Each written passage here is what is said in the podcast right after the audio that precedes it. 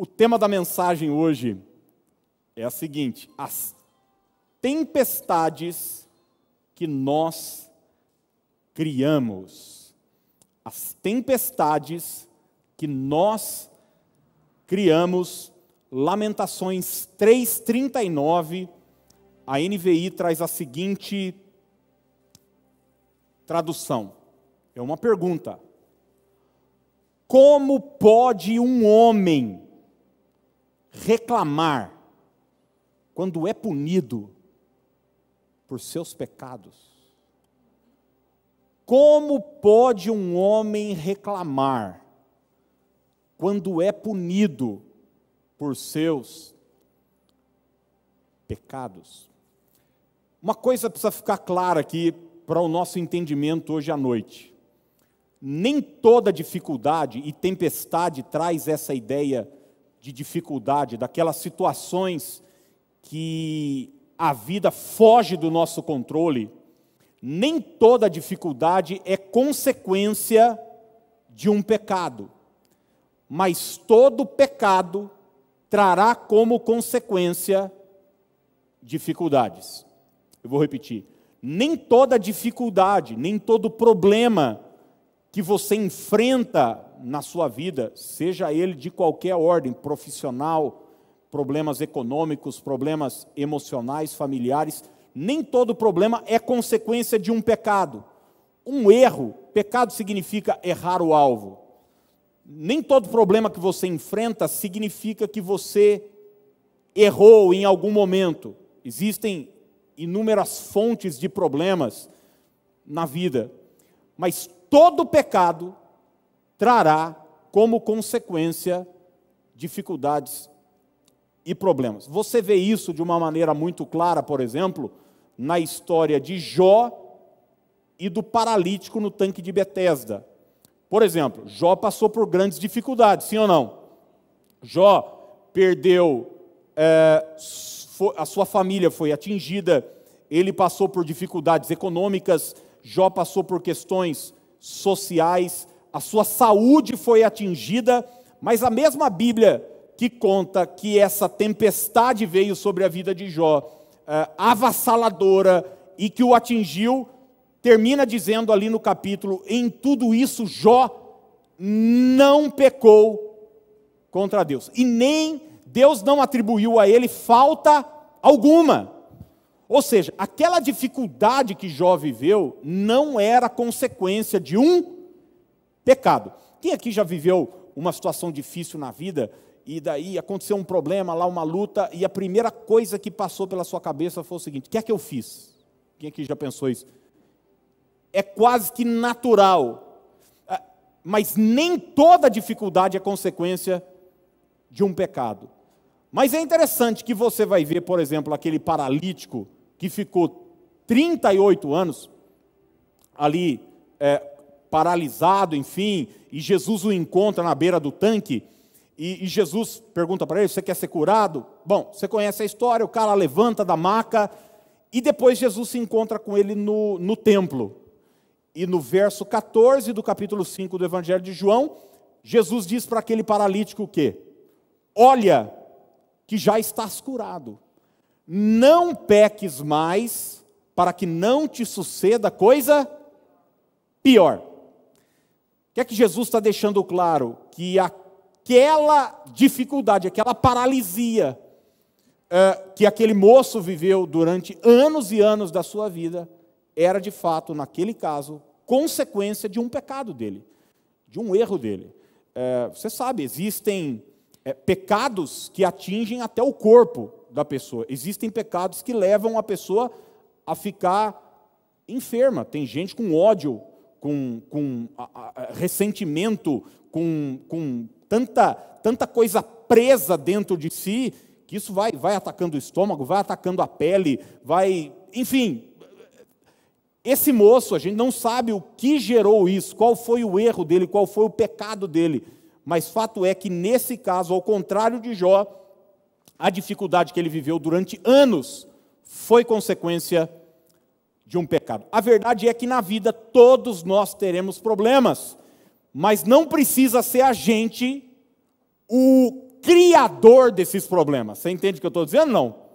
É, na vida você vai ter problema, você servindo a Deus ou não, você sendo uma pessoa piedosa ou não, você frequentando todos os cultos ou jamais pisando dentro de uma igreja, você vai ter problemas. Agora, uma coisa é você saber disso e você viver isso, outra coisa é você ser o agente desses problemas. É aquela coisa, todo mundo aqui sabe que vai morrer, mas também você não precisa se matar por causa disso. Entende o que eu estou dizendo? Não. Sei que a comparação é um pouco é um pouco drástica. Se você for honesto, você vai admitir que boa parte dos problemas que você vive ou já viveu não foram criados por terceiros, mas você mesmo tem uma boa parte de contribuição neles. Eu posso falar com propriedade que boa parte dos problemas que eu vivi já na minha vida, é, se eu não fui o agente direto que causou o problema e a dificuldade, eu pelo menos permiti que outras pessoas é, causassem aquele problema. Eu vejo, por exemplo, muita gente sofrendo e sofrendo consequências drásticas por conta do seu temperamento. Temperamento.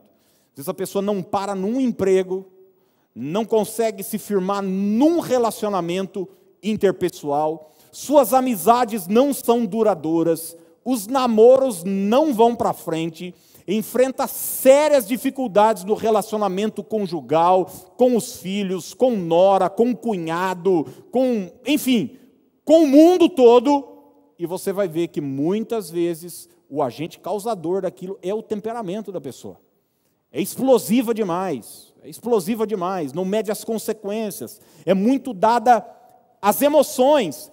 E quem já viveu isso, ou quem tem um temperamento muito difícil, sabe como isso traz sofrimento.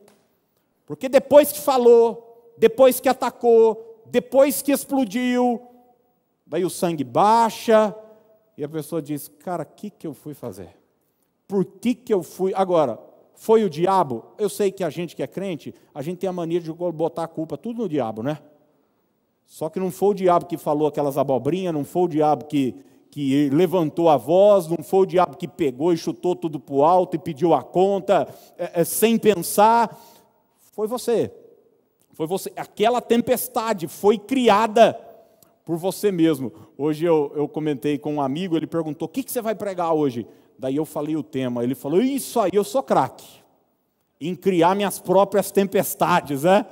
E eu conversava com ele, eu falei: uma coisa é você ser lançado na cova dos leões, por ter sido fiel a Deus como Daniel. Outra coisa é a pessoa ir criando seus próprios leãozinhos, botar num buraco e pular dentro depois. É, é o que muitas vezes é o que muitas vezes acontece. Pessoas sofrendo por conta de um temperamento precipitado. Precipitado. É aquela pessoa que ela não é capaz de esperar. Ela não consegue, ela não consegue aguardar um tempo para ela juntar um dinheiro, para ela tomar uma decisão. Tudo parece que o mundo está acabando. Conhece gente assim? Não. Parece que o mundo está acabando. Não, eu preciso fazer, eu preciso não sei o quê. Um dia, eu, eu fazia parte de uma equipe pastoral e tal, e tinha pouca gente naquele culto, e o pastor ficou endemoniado. Quer dizer, não ficou endemoniado, porque o pastor não pode ficar endemoniado, né? O pastor estava doido da vida, ele soltou os cachorros nos irmãos, tudo. Nos irmãos que estavam no culto. Daí ele foi, ele sentou, e daí ele sentou assim, tipo, eu falo mesmo. Eu falei, viu, você não acha que você falou para as pessoas erradas, não? Porque as pessoas que ouviram isso estão aqui, e o culto não era transmitido, não. Eu falei, quem precisava ouvir dessa fúria sua, desse desleixo? São as pessoas que não estavam aqui. Agora, corre o risco de até quem estava falar, quer saber? Não vou mais também, não. Eu vou na igreja ouvir a palavra de Deus, o cara fica jogando um monte de lixo em cima de mim. Daí ele me disse uma coisa que eu nunca mais vou me esquecer. Ele falou: Mas se eu não falar, eu, eu, eu, eu infarto. É. E daí você cria o caos, à sua volta, você cria o problema, à sua volta, você cria uma tempestade à sua volta, você cria inimizade, você fere pessoas e, consequentemente, depois é ferido por conta de uma falta de sabedoria no falar, no tato, nas relações. Você vai ver que muita gente tem sofrido hoje por conta de uma rebeldia contra Deus. Elas têm, por exemplo, de Deus uma ordem, uma palavra, uma direção, mas elas não obedecem. E a desobediência gera o quê? Sofrimento. Gera dor. Gerador. Você vai ver, oh, gente, quando a Bíblia fala de maldição, é exatamente isso que a palavra está dizendo. A obediência vai trazer bênção na sua vida. A desobediência, a rebeldia contra Deus, contra a sua palavra, vai trazer o quê? Vai trazer maldição, vai trazer inúmeros problemas. Eu acho que o exemplo melhor disso é o nosso grande amigo e profeta Jonas. Você se lembra que Jonas aparece no cenário bíblico com uma ordem de Deus, e a ordem de Deus é clara: você vai até a cidade de Nínive e vai pregar contra ela, porque eu vou destruir a cidade de Nínive. E a Bíblia diz então que Jonas se dispôs, mas se dispôs para ir exatamente para o lado oposto para onde Deus havia o mandado. Se você não sabe, Nínive, os estudiosos dizem que era a última cidade para o lado ocidental de onde Jonas estava. Onde ele estava, ele foi enviado para o Oriente, para o lado, olhando assim para o mapa, para o lado direito, e ele foi para a ponta do lado esquerdo, exatamente para o lado oposto. Ele pega o navio, paga o navio, e você sabe o que começa a acontecer no navio, gente? Hã? Uma grande tempestade. Quem foi o causador daquela grande tempestade? Foi uma corrente de ar, como é que a Maju fala? eu não sei que eu não estou assistindo. Eu, eu, sou da época que quem dava os, os boletins meteorológicos era o Feliz. Lembra dele no Aqui Agora? Vocês não assistiam Aqui Agora? Eu sou velho, sou vocês que são jovens, né? Eu tinha um cara lá falava Tempos Felizes. Tinha ele e Jacinto Figueira Júnior, o homem do sapato branco aqui. Aliás, vim hoje em homenagem a ele, Gil Gomes e outras, e Celso Russomano. Vamos embora. Vamos, vamos, voltar aqui para a coisa mais importante. Jonas capítulo 1, verso 12, diz o seguinte: Quando a tempestade, o, bicho está pegando, e, e os caras precisam saber o que é que está causando isso. Está todo mundo rezando para o seu Deus. Uns lá estão fazendo suas, clamando e tal. Tem gente de tudo que é lado. E Jonas está como, gente? Está dormindo no porão do navio. Então os caras vão lá chacoalhar falou, amigão, faz uma reza aí, foga uma coisa aí, clama para o teu Deus. Olha só o que Jonas fala, Jonas 1,12. Respondeu ele: Peguem-me e joguem-me ao mar, e ele se acalmará, pois eu sei que é por minha causa. É por minha causa que esta violenta tempestade caiu sobre vocês. É por minha causa que essa tempestade caiu sobre vocês. Jonas, apesar de desobediente, não foi cínico.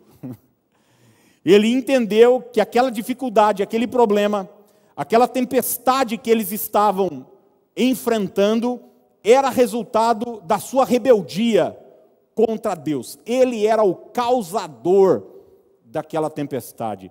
Sabe, gente, e como eu disse, falei até, até num tom de, de brincadeira, mas é a mais pura verdade, muitos cristãos é, têm no diabo o seu bode expiatório.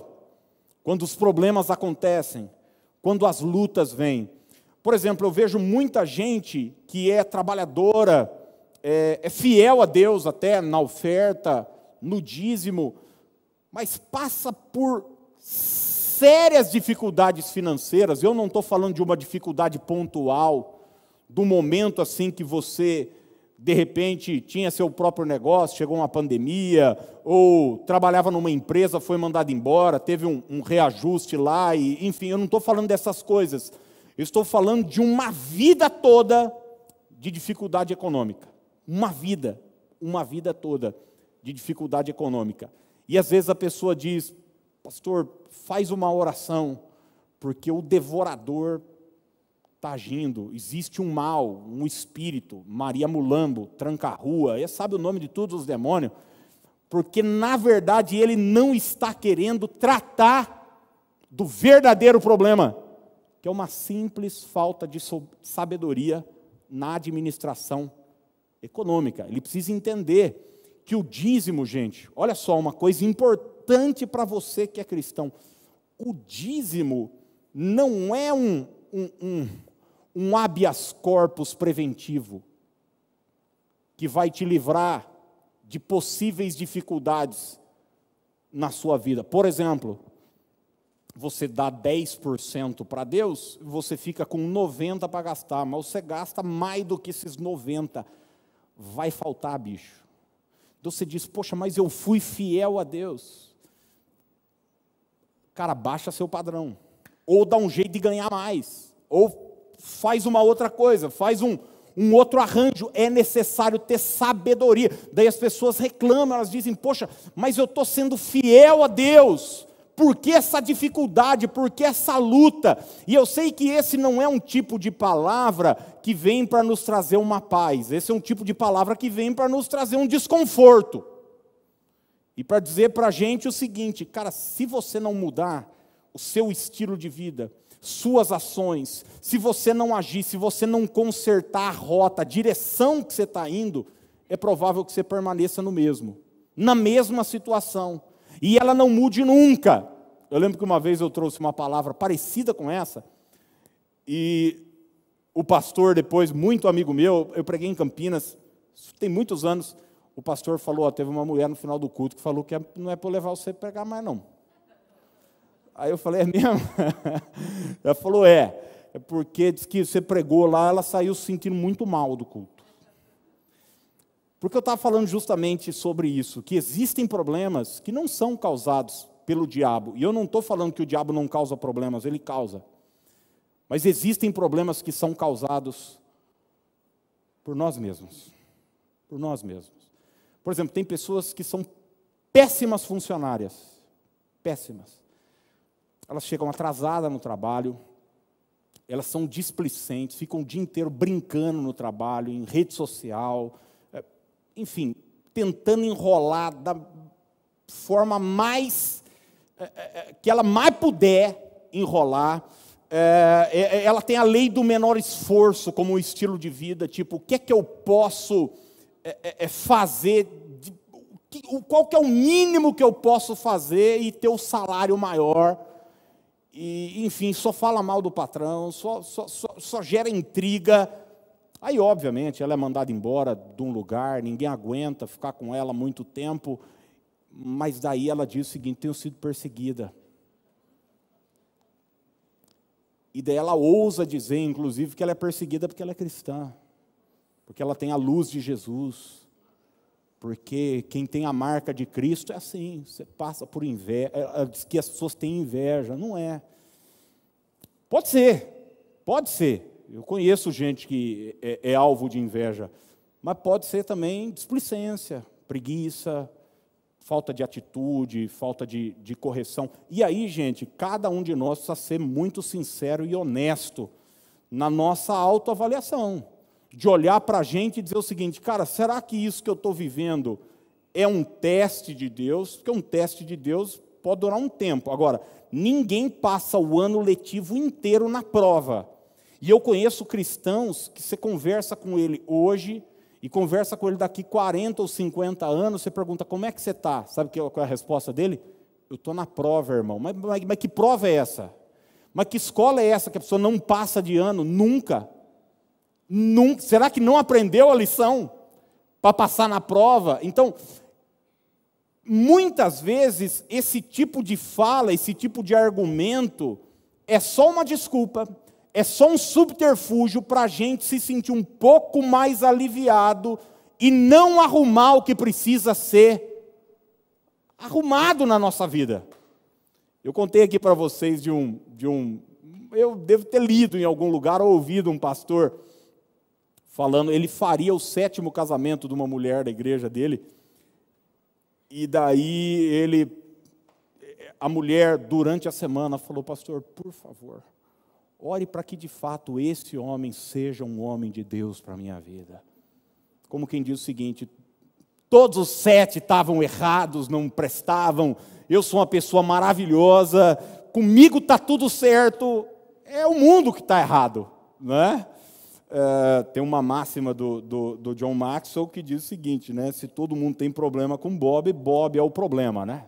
Não é, não é possível, não é possível que só a pessoa esteja certa. Então, é necessário você ter, ter verdade na sua avaliação verdade, de olhar para a sua vida e dizer o seguinte, cara, essa tempestade aqui foi criada por mim. Você vai ver na Bíblia, por exemplo, Mateus capítulo 14, o texto diz o seguinte: que Jesus compeliu os discípulos a atravessar o mar da Galileia. E esse verbo compelir é quase que obrigar. Os discípulos queriam ficar com Jesus, mas Jesus falou: não, vocês vão. E quando eles estão atravessando o mar da Galileia, o que, que acontece? uma tempestade. Bom, diferente da de Jonas, que enfrentou uma tempestade criada por ele mesmo. Tanto é que quando ele sai do barco, a tempestade, a tempestade para. Quando ele corrige a rota, a tempestade para. É, mas é necessário eu e você termos a sinceridade, a honestidade, primeiro diante da gente mesmo e depois diante de Deus, para dizer o seguinte, cara, será que essa tempestade está sendo criada por mim ou não? Olha o que Atos 27 vai nos dizer. Atos capítulo 27. É um texto onde Paulo está indo para Roma, tem um navio, centenas de pessoas estão naquele navio, e uma tempestade acontece. Você, conhece, um, um, um tufão, o negócio foi feio. Olha o que o verso 10 e 11 diz. A NVT traz a seguinte versão: Disse ele, Paulo, senhores, se prosseguirmos, vejo que teremos problemas adiante. Essa é a palavra de Paulo quando eles estão atracados num porto, num lugar chamado Bons Portos. Ele diz o seguinte: se a gente continuar, vai dar BO, vai dar problema.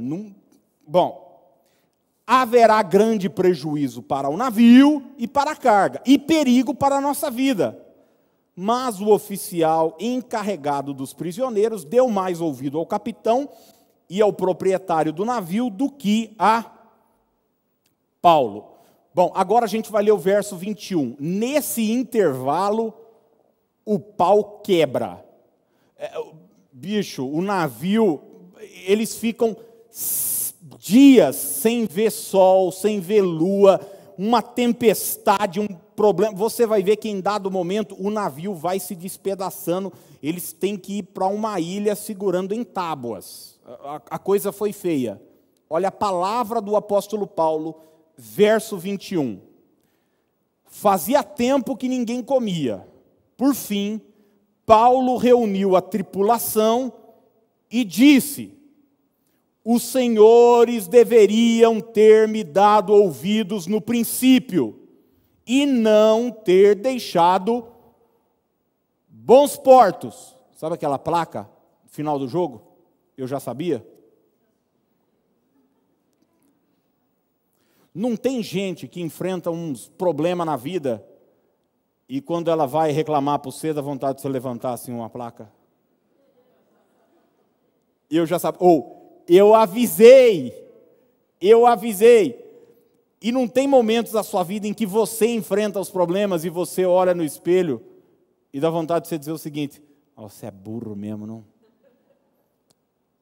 Porque tinha uma voz lá dentro. Quem já viveu essa experiência? Tinha um incômodo lá dentro. Você ia fechar um negócio, você ia tal, foi começar a se relacionar com uma pessoa, um negócio lá dentro fala, sai fora, cai fora que é fria.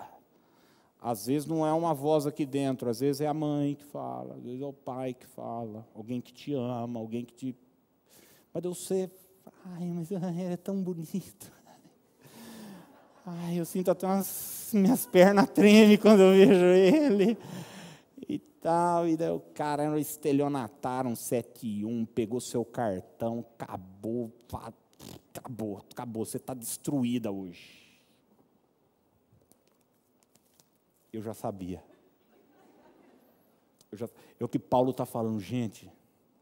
Cara, eu avisei, bicho. Eu avisei. E ele termina com a seguinte frase: teriam evitado todo este prejuízo e esta perda. Teriam evitado todo este prejuízo e esta perda. Meu ponto principal hoje à noite aqui é esse: que a maior parte dos nossos problemas nós podemos evitar. Nós podemos evitar quando temos sensibilidade à voz de Deus. Nós podemos evitar, sabe esse incômodo que eu falei, gente? Sabe, às vezes a gente ignora isso. Às vezes a gente ignora esse incômodo que é colocado pelo Espírito Santo no nosso espírito, dizendo: não é bom, não vai te fazer bem, não é uma pessoa ideal para você. Eu não estou falando de medo, se relacionar, não tô, eu não estou falando disso. Você precisa se conhecer, saber como é que você funciona. Mas eu estou falando de você ignorar a voz e a ação de Deus que vem sobre você. E eu quero terminar é, deixando para você duas dicas. Como é que a gente lida com isso? Como é que a gente encara uma situação como essa na vida? E eu separei dois versos de Provérbios que eu creio que podem nos ajudar em muito nessa, nessa jornada. Ou seja, se os problemas vierem e eles vão vir, eu não sei, às vezes é um problema financeiro, às vezes é um problema na família, às vezes é uma questão de saúde. É, fazer o quê? Jesus diz: no mundo tereis aflições. Muitas são as aflições do justo. Mas eu não preciso criar essa aflição, entende o que eu estou dizendo ou não?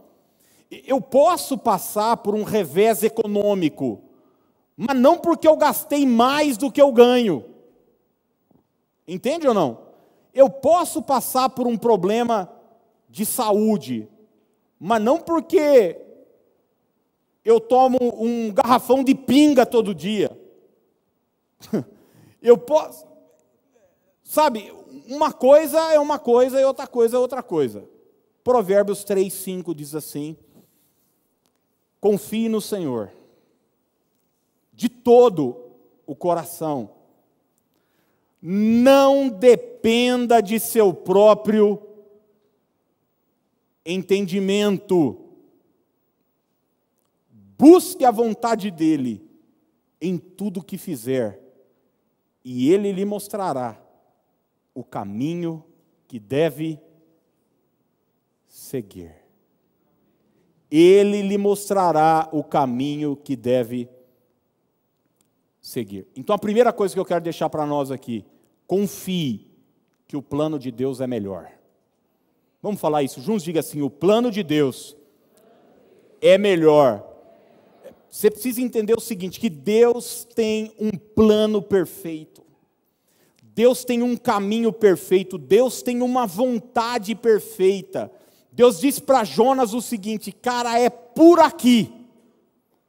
Ainda que você não concorde, ainda que você se sinta desconfortável, ainda que para você não pareça ser o melhor, Mas a minha vontade, o meu desejo para você é aqui.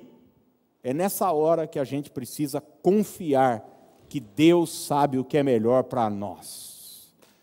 Agora, esse espírito independente que muitos de nós temos, eu, eu, todo pai, todo pai quer que seu filho se torne independente, não é verdade? É normal. Tá, gostou? No, no começo, vai lá, troca a fralda da criança, coloca o sapato, coloca isso, fez cocô, vai lá, limpa o neném, limpa não sei o quê. Chega uma hora que você fala, ó, partir de agora, você se limpa aí. Você, amarrar tênis é assim que amarra, é, é assim que bota roupa, então, eu não preciso mais ficar, você quer, você vai, vai criando. Você olha os seus materiais, é você que vê a lição, se vai fazer ou não. Então, uma hora você tinha que escolher a roupa, você tinha que escolher tudo, e você cria uma criança que você quer que caminhe. Bom, isso serve para a vida de um pai e de um filho. Mas vamos ser honestos, para a nossa caminhada com Deus não serve. Nós precisamos continuar dependentes dele sempre. Sempre, sempre, sempre. Por quê, gente? Porque Deus vê aquilo que você não vê. Não se trata de escolher uma roupa, não se trata de escolher um, um, um, uma coisa fútil. Se trata da vida, da nossa, da nossa caminhada, das tomadas de decisão. Você vai tomar uma decisão aqui, você sabe, essa decisão aqui vai ter consequências, vai ter desdobramentos. E muitas vezes Deus está sabendo aquilo que está por trás daquela porta, que você quer entrar. Ele diz o seguinte, cara, não entra não. Não entra não. Ai Deus, mas ela é linda. É a mulher que eu sempre sonhei. E Deus conhece como é que é a moça. Deus... Guarde sempre isso. Deus vê o que você não vê. Deus vê. Eu li algo esses dias, eu achei interessante. Porque às vezes você já reparou que algumas pessoas saem da sua vida sem mais, sem menos? Deus ouve conversas que você não ouve. Então, não vá buscar quem Deus levou.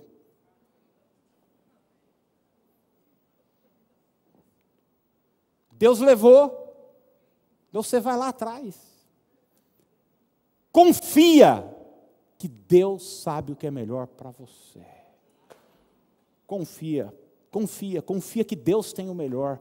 Confia que o plano dele é melhor.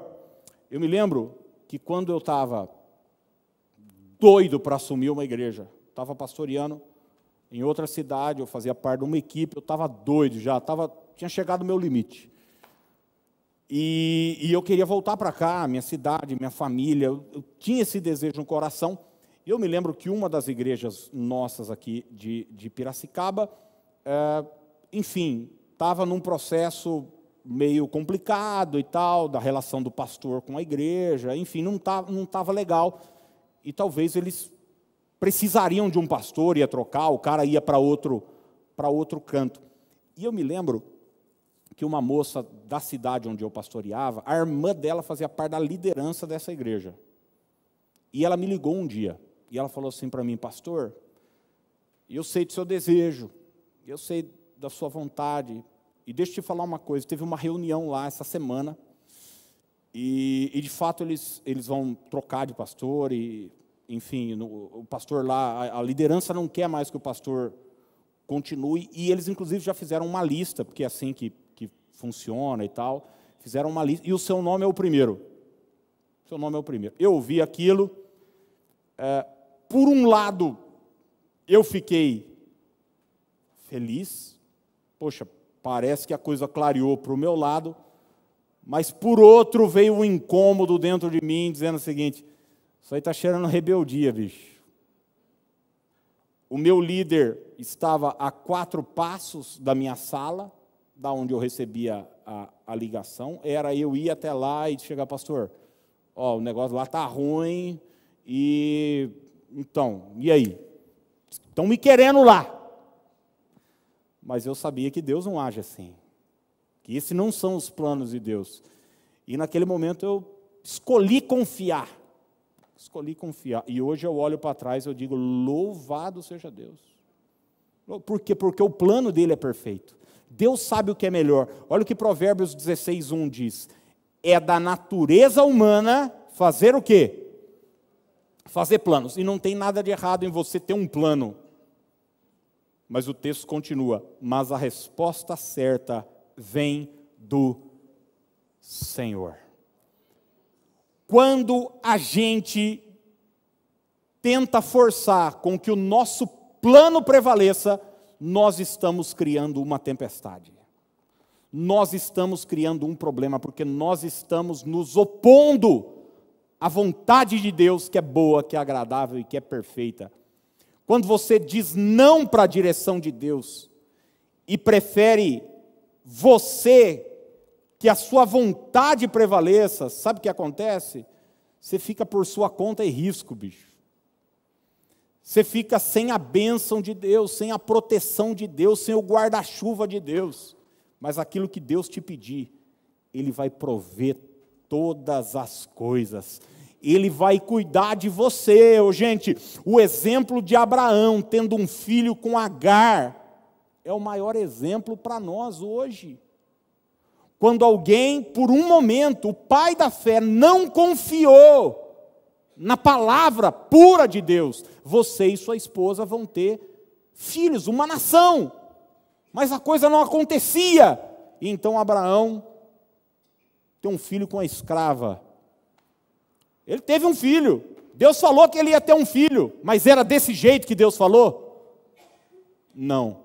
E você sabe as consequências que Ismael trouxe para a vida de Abraão. E até hoje, de toda a sua descendência, esse povo está lá, se matando, porque Abraão não confiou no momento da sua vida que o plano de Deus era, era melhor.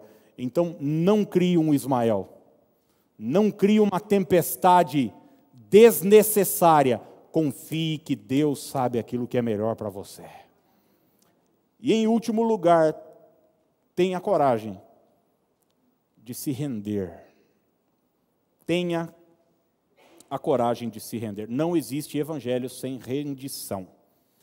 Não existe vida cristã sem total submissão a Deus. Quando Jesus disse o seguinte: negue a sua, é, negue-se a si mesmo, tome a sua cruz e siga-me, é disso que Jesus está dizendo.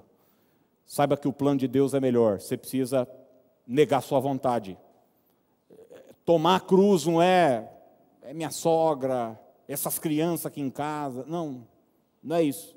Isso aí é outra coisa.